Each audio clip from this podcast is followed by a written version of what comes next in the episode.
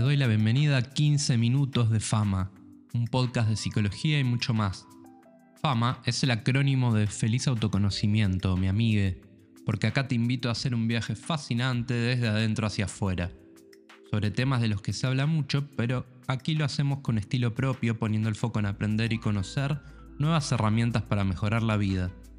En solo 15 minutos abrimos ventanas hacia algún tema particular no te olvides de seguir el podcast para enterarte cada vez que sale un episodio. Feliz viaje. En el episodio de hoy, el trabajo, parte 2. En el episodio anterior te conté una experiencia laboral terrible que tuve hace muchos años y hablamos de algunas generalidades sobre lo que representa el trabajo para las personas, que es un tema que si le ponemos un poco de cabeza es mucho más complejo de lo que pensamos. Si no escuchaste el episodio anterior, te invito a escucharlo antes de este. Yo tenía un líder en un trabajo hace como 15 años, capaz más, que cuando me veía estresado me decía, esto no es la vida, Pablo estás escuchando, te mando un abrazo, Claudio. Esto no es la vida. Son cinco palabras que representan una idea muy profunda. Estas horas que estamos acá son importantes. Es cómo obtenemos el dinero para vivir, pero no es la vida en sí, es solo una parte. Para las personas el trabajo es extremadamente importante y tiene todo el sentido del mundo. El tema es no dejar que toda nuestra libido, nuestra fuerza vital y sobre todo nuestro ego pasen por el trabajo, porque ahí sí estamos fritos. El problema es que trabajamos con personas para las que el trabajo sí es la vida y sí toda su libido y ego están en juego ahí. Y entonces trabajar se vuelve una batalla contra energías opacas y te cruzas con el diablo como me pasó a mí. Pero también te cruzas con gente como Claudio, que además de explicarme que el trabajo no es la vida y hay que bajar un cambio a veces, creyó en mí. Y eso transformó completamente mi carrera laboral. Nos pasa con ciertas personas, algún profesor o profesora, por ejemplo, que cree en nosotros, o más bien nos enseña a nosotros a creer en nuestra capacidad, y eso cambia completamente el curso de la vida. Así que hago un paréntesis acá. Si estás en una posición en la que le podés mostrar a alguien que crees en el potencial de esa persona, hacelo. Le vas a cambiar la vida para bien. Está lleno de personas que generan el efecto contrario, lamentablemente. En el episodio anterior hablábamos de lo importante que es el trabajo y que es la actividad que más tiempo de nuestro día le dedicamos, la mayoría de las personas al menos. Pero ahora me quiero detener por un instante en el acceso al trabajo. No todas las personas partimos del mismo punto ni tenemos los mismos contactos, recursos, formación y un montón de cosas más que se necesitan para obtener un trabajo. Así que en el mundo laboral hay una estructura de castas, en la que mucha gente talentosa, pero sin recursos, pasa su vida en trabajos tediosos y mal pagos, esta es la principal fuente de displacer, a mi entender, de todo lo relacionado al trabajo. Es muy difícil, casi imposible, conseguir el trabajo perfecto, en el que podamos brindar valor y llevarnos un valor acorde. En este sistema mucha gente decide ser autónoma o emprendedora o trabajar freelance, y esto puede ser una trampa. Porque te puede ir bien, claro que sí.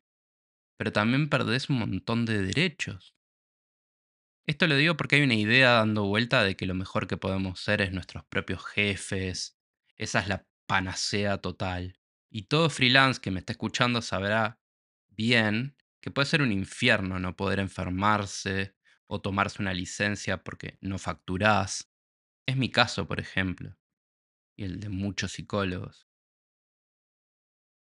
todo este gran preámbulo que estoy haciendo es para afirmar que el trabajo, el, mundo laboral, se inserta en un sistema político, económico, ideológico, que hace fuerza hacia uno u otro lugar y modela nuestras vidas. A veces ciertos trabajos representan una especie de esclavitud moderna. Muchas horas trabajando, falta de respeto, malos pagos, malas condiciones en general. Si sos una persona de clase media y me estás escuchando, capaz no sea tu caso, pero sigue siendo una constante en nuestros países latinoamericanos. Estemos atentos, porque el sistema laboral está cambiando en todo el mundo en este momento hasta ante nuestros ojos en ese éter no muy bien delineado que llamamos pospandemia. Y bajo ninguna circunstancia el mundo laboral es igual para mujeres, disidencias y hombres, por ejemplo. Algunos autores hablan de lo que se está gestando como tecnofeudalismo, en donde unos pocos poderosos tecnológicos se reparten el poder y controlan todas nuestras formas de consumo. Pensalo. Pensá en esos cuatro o cinco nombres que sabes que existen y que mm, están manejando el mundo desde sus empresas tecnológicas.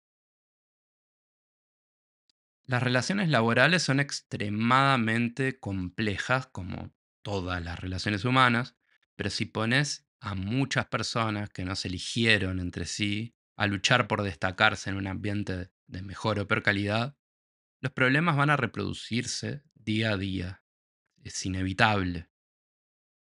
Últimamente estoy muy interesado en el síndrome de burnout, que en la tiktokización de la sociedad en la que vivimos es una de esas cosas que anda dando vueltas por ahí en posteos, en memes, pero no estoy seguro de que sepamos en profundidad qué es y la gravedad que conlleva.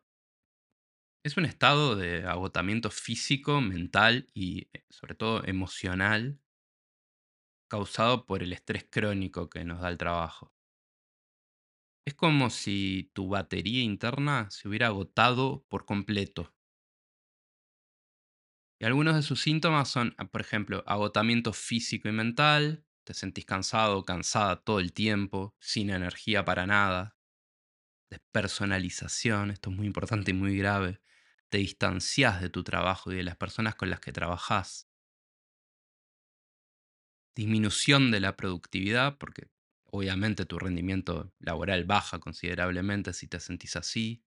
También se puede presentar con cambios de humor.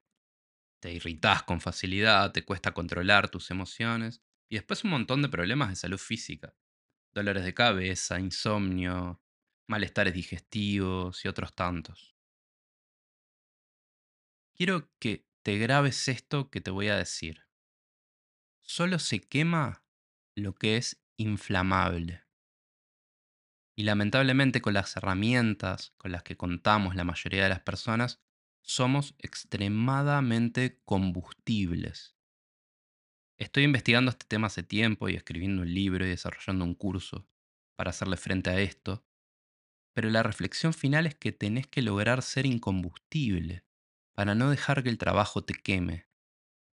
Y por suerte existen muchas herramientas psicológicas para, para lograr esto al menos en lo que nos toca, en lo que sí tenemos impacto, dar todo de nosotros para estar lo mejor posible.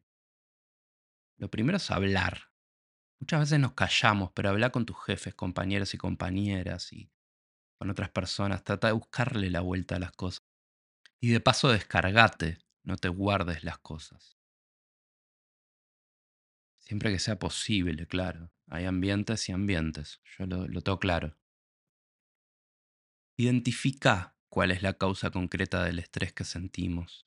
A veces estas sensaciones son como una bruma que, en la que está todo mal, está todo tenido, de un material opaco que no nos deja ver. Pero tenés que intentar describir cuál es el problema en una frase. Ese es el ejercicio. Cuando es así de concreto un problema, es muchísimo más fácil encontrar posibles soluciones. Por otro lado, aprendí a establecer ciertos límites. No, no, no siempre es posible, de acuerdo a nuestros trabajos, lo que hablaba de la esclavitud moderna, pero uno educa a sus compañeros empleadores. A veces un no a tiempo ayuda a prevenir un montón de dolores de cabeza. No me da el tiempo acá, pero todo va a estar en, en mi libro. Pero intentá de la manera más eficiente posible trabajar. Para cansarte menos y trabajar mejor. Y dar menos elementos para que nos llamen la atención jefes y compañeros. Hay muchas estrategias como la priorización de las tareas, la calendarización, estrategias que tienen que ver con cómo nos ordenamos en nuestro trabajo, que en general nunca nos enseñaron a trabajar de forma efectiva. Toma descansos de forma inteligente. A veces hay que parar. una vez más, yo sé que no en todo el trabajo se puede, pero no se trata de enchufarse en el celular para tratar de evadirse, hacer una pausa activa, estirar, respirar con conciencia, pensar en algo positivo. Esas son las cosas que nos sacan un poco del mundo laboral. Prestale mucha atención a tu vida fuera del trabajo. Intenta enriquecerla, tener una experiencia feliz, que te vuelva prueba de fuego, como decíamos. Tener objetivos, cuídate el cuerpo y dormí bien, aprende a meditar y hacelo regularmente, porque un sistema nervioso regulado es la base para soportar el estrés. No hay secretos. El trabajo te afecta mucho al resto de tu vida, ganaron ellos. Ganó el sistema, ganó el trabajo, ganaron los malos. Y es un círculo vicioso en el que te volvés una herramienta gastada.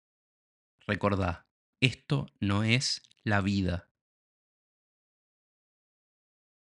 Me queda mucho por hablar sobre estos temas, como el desempleo, por ejemplo, que es una de las situaciones más tremendas por las que pasamos las personas.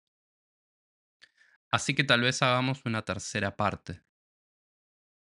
Si te gustaría, déjamelo saber en los comentarios. Y también si te gustaría, por ejemplo, leer un libro con consejos prácticos para superar el estrés laboral.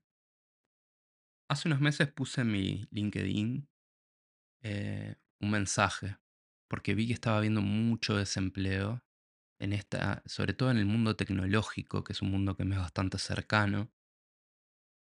Post pandemia, después de que se pinchó la burbuja, esa que se había inflado hasta límites increíbles, con la gente en la casa usando dispositivos, pidiendo haciendo pedidos a domicilio, usando un montón de plataformas, jugando jueguitos, sin parar. Eso se pinchó y quedó mucha gente sin trabajo. Entonces puse un mensaje en LinkedIn que decía, si te quedaste sin trabajo, em, yo te regalo una sesión psicológica. Como para ordenar un poco, no se pasa mucho en una sesión sola, pero por lo menos para ordenar un poco la cabeza, para tratar de encontrarle la vuelta. Lo puse, me fui a dormir al otro día. Miles, pero miles, no me acuerdo el número exacto, pero decenas de miles de entre comentarios, me gusta, me interesa, no sé qué. Y unos mil mensajes a lo largo de una semana. Pude atender a unas 130, 140 personas. Lo hice obviamente en mis ratos libres, este, gente de toda Latinoamérica que, atendía por videollamada y la realidad me golpeó la cara. Porque nuestros países son súper injustos en general y la gente que se queda sin trabajo en esa crisis total en la que te encontrás, estás completamente en bolas, a nadie le importás, no hay buenos, no hay salud mental, para nadie es prioridad salud mental en ninguno de nuestros países, por más que en algunos de, como en Uruguay, en Argentina, hay leyes de salud mental, no sirven. Y en ese momento tan inquietante y tan complejo de la vida, estás completamente solo. Así que bueno, ese es un tema que, que me interesa también. La cita corta y potente con la que voy a terminar el episodio de hoy es del escritor y humorista británico del siglo XIX, Jerome Klapka. Y dice así, me gusta y me fascina el trabajo. Podría estar sentado horas y horas mirando a otros cómo trabajan. Seguí este podcast en Spotify y déjame una review de 5 estrellas, no seas rata. Y si lo estás viendo en YouTube, suscríbete al canal. No te cuesta nada, más que unos pocos clics y me ayuda muchísimo para que este podcast se difunda, que es para eso que lo hago. Abramos la conversación. Feliz autoconocimiento, mi amiga.